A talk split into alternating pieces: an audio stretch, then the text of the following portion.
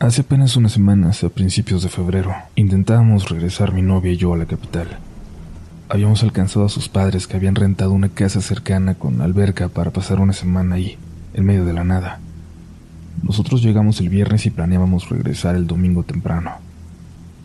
Yo no conocía esa zona, pero no me pareció para nada tétrica, ni mucho menos. A pesar de que la casa aquella estaba bastante alejada del pueblo, y de que por las noches además del sonido de los animales, se escuchaban gritos de gente a lo lejos, o algo así.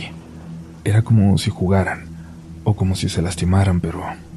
no sé, creo que nadie les quiso prestar mucha atención. Lo raro es que no había casas cercanas, pero mi suegro me dijo que en aquellos lugares las voces de la gente viajaban más lejos que en la ciudad. Tal vez están a kilómetros, y los ecos de la montaña traen las voces hasta acá, me dijo. El domingo nos preparábamos para salir temprano de vuelta a la ciudad, pero ocurrieron varias cosas que nos hicieron posponer el retorno. Primero, una tormenta que se soltó al amanecer y que duró horas. Luego, a mediodía, la puerta por donde salían los autos se trabó. Fue muy difícil lograr abrirla de nuevo. Poco después mi novia se sintió mal y tuvo mucho vómito. Era como si el destino no quisiera que dejáramos la casa. O como si quisiera obligarnos a hacerlo de noche. No lo sé. El caso es que pasaban de las 7 de la tarde cuando por fin nos pusimos en marcha. Mis suegros quisieron convencernos de no viajar así, a esas horas, pero teníamos que trabajar y estudiar el lunes temprano. No había otra opción. No había marcha atrás. Salimos cuando ya nos empezaba a alcanzar la noche, pero aún no por completo. Quisimos apurarnos para llegar a la carretera antes de que oscureciera totalmente. Habíamos avanzado apenas unos kilómetros cuando mi novia hizo un sonido de susto. Muy extraño, no, no gritó.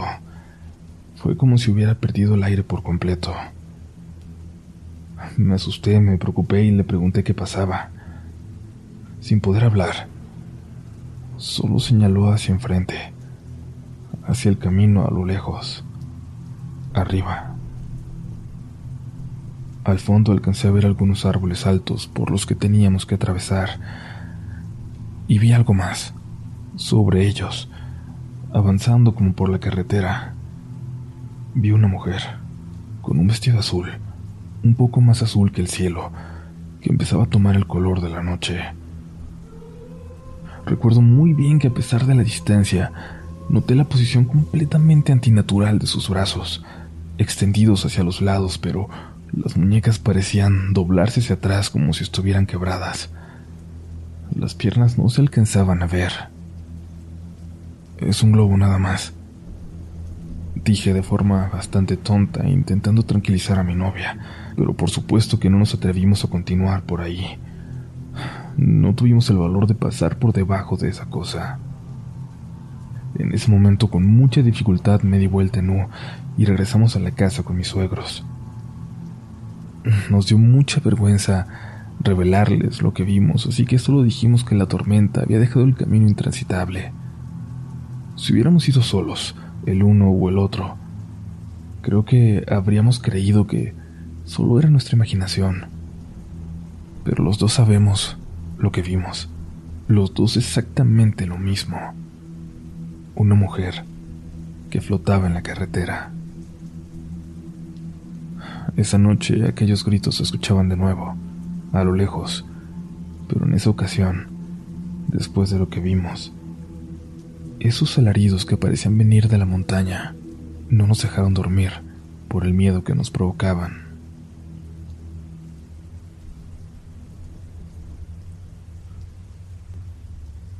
El día marchaba con normalidad hasta que Raimundo recibió una llamada de su hermano, avisándole que su mamá estaba muy enferma a punto de morir.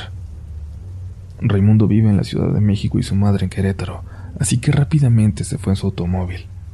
Cuando llegó, su hermano le dijo que el doctor ya la había visto y que no les daba muchas esperanzas, que les dijo que estuvieran preparados. La señora, a pesar de estar tendida en la cama, tenía lucidez, y lo que pidió fue que le llevaran un sacerdote porque sentía que su hora había llegado. Raimundo y su hermano llamaron al doctor, y también fueron por un cura. Raimundo fue el encargado de ir a buscar al sacerdote, lo cual sería muy difícil porque el reloj marcaba ya las dos de la madrugada. Él, a pesar de no vivir en el pueblo, lo conocía a la perfección. Llegó en su coche a la iglesia donde su madre acostumbraba a escuchar misa, y a pesar de tocar en varias ocasiones, nunca nadie salió. Recordó entonces que había otra iglesia a unos 15 minutos y se dirigió hacia allá. Llegó al otro templo y tocó en la casa parroquial. Se asomó un sacerdote de edad avanzada y en cuanto lo vio le dijo, Padre, le suplico de todo corazón que vaya con mi madre. Se está muriendo y queremos que le auxilie en el trance. El padre sin titubear le contestó, Claro que sí, hijo. Dame un minuto. Al poco rato Raimundo y aquel viejo cura se dirigían a la casa. Disculpe que no me haya presentado, padre. Me llamo Raimundo. ¿Cuál es su nombre? El cura, que estaba preparándose para dar los santos óleos, solo dijo, Mi nombre es el padre Juan. Llegaron a la casa, pero del doctor ni sus luces. Entraron en la habitación y el sacerdote se acercó a la enferma. A los acompañantes les pidió que salieran al pasillo. A su vez, el hermano de Raimundo le dijo que el médico ya no tardaba. El padre respondió, Sí, hijo, no te preocupes. En cuanto lleguen me avisan y yo me retiro. Aquel sacerdote estuvo rezando, la confesó y salió. Ya terminé, hijo. Tu madre ya está bien. No hay mejor medicina que la palabra de Dios. Hasta ese momento el médico no aparecía por ningún lado, y como la madre de Raimundo se veía mucho mejor, ya no les preocupaba tanto. Raimundo dijo, Padre, muchas gracias, ¿cuánto le debo? El cura sonrió y contestó, Nada, hijo. Solo llévame a mi parroquia. Raimundo atendió con gusto la petición del buen hombre. Cuando regresó a la casa de su madre ya había llegado el médico, y éste estaba sorprendido con lo que estaba viendo. Esto es un milagro.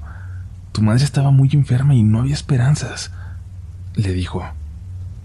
Le comentaron lo que había ocurrido, y el doctor solo les pidió que la llevaran en dos días a su consultorio para practicarle otra revisión. Por la mañana siguiente, Raimundo y su hermano, convencidos de que habían vivido un milagro, fueron a visitar al padre Juan para agradecerle. Llegaron al templo, tocaron y los recibió un padre muy joven.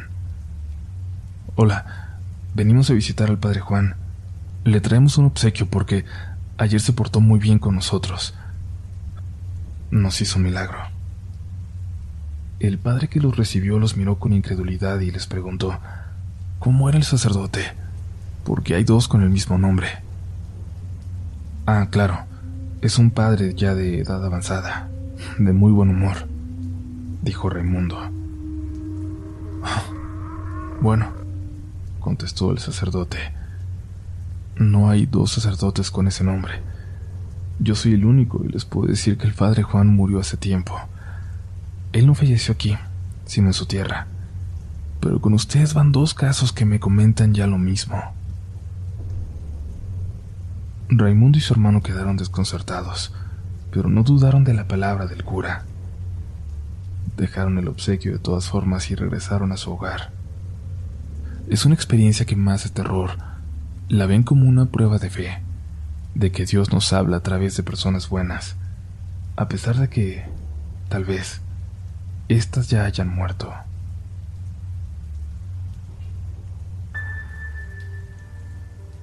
Vamos a continuar con las historias de hoy en un momento comunidad, pero como siempre, te invitamos a ser parte de esto, de este proyecto, suscribiéndote a este espacio si no lo has hecho, para que nunca te pierdas de una historia.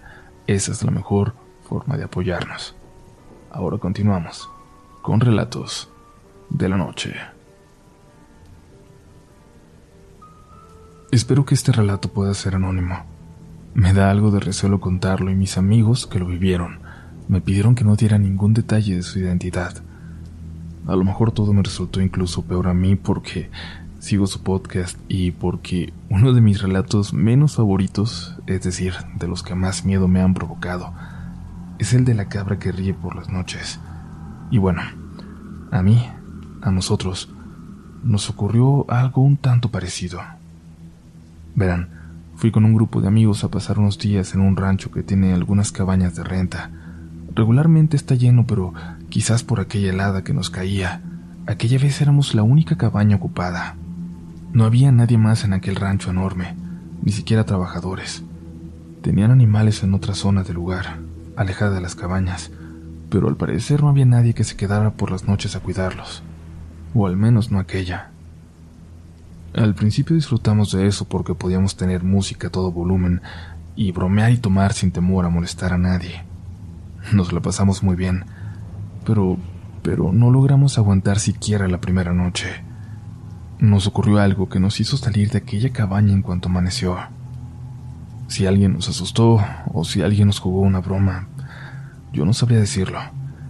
Pero desde mi perspectiva, aquello que vivimos es completamente sobrenatural. Es una abominación que no podemos comprender, que no entiendo. Todo empezó cuando ya cerca de las once nos metimos porque el frío era insoportable, aún con la fogata que habíamos encendido. Un amigo se estaba tardando mucho en el baño, pues había tomado demasiado y estaba mareado, y yo tuve que salir a orinar por lo que me alejé un poco de la cabaña. Muy cerca de mí, a unos 20 metros, escuché los pasos de alguien que se acercaba. Les juro que aquellas pisadas se escuchaban como las de una persona. Pensé en algún trabajador del lugar y dije en voz alta buenas noches mientras me apuraba a terminar para que no me sorprendieran. Algo se asomó de detrás de un árbol y para mi sorpresa no era una persona, era un animal, un chivo. Me miró y luego me dio la impresión de que se volvió a meter detrás de aquel árbol. Lo perdí de vista. No me pareció extraño. Pensé que quizás soltaban a los animales del lugar y que éste había llegado vagando hasta nosotros, guiándose por nuestro escándalo, buscando algo que pudiéramos haber dejado para comer. Regresé a la cabaña y les conté de lo que había visto. Les dije a mis amigos que no se fueran a asustar al salir porque seguramente no sería el único animal rondando. Cuando nos fuimos a acostar, empezamos a escuchar que, que algo le daba vueltas a la cabaña. Primero pensamos que era un animal, pero luego nos pareció que era alguien, una persona caminando alrededor, tocando las paredes.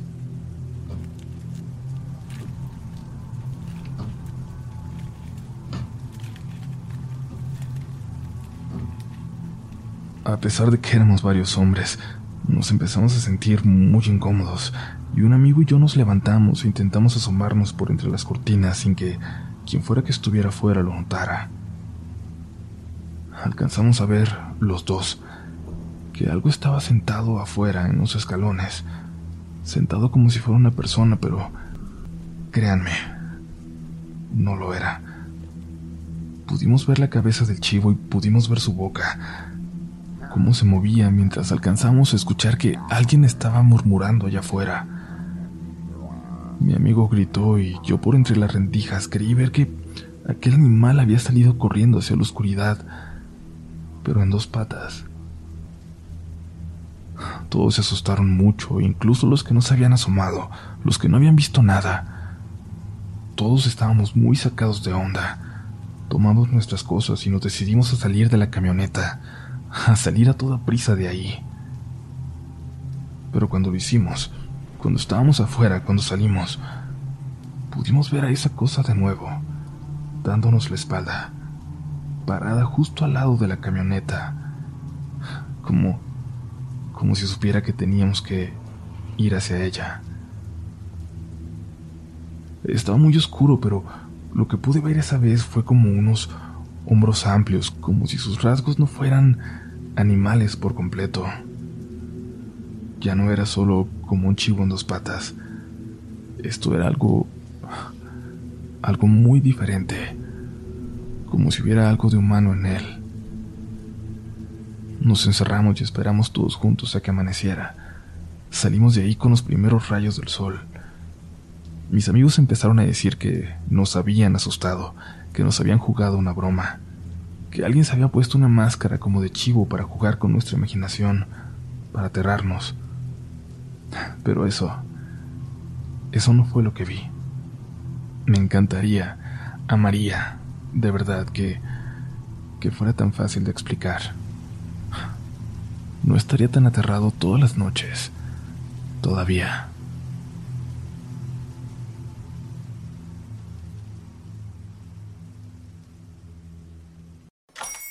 Hola, buenos días, mi pana. Buenos días, bienvenido a Sherwin Williams.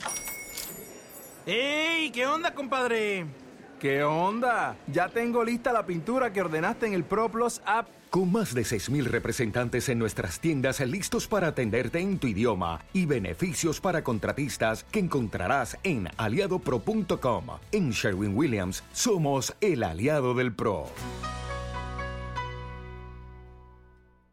Judy was boring. Hello. Then Judy discovered ChumbaCasino.com. It's my little escape. Now Judy's the life of the party. Oh, baby, Mama's bringing home the bacon. Whoa, take it easy, Judy. The Chumba life is for everybody. So go to ChumbaCasino.com and play over 100 casino style games. Join today and play for free for your chance to redeem some serious prizes.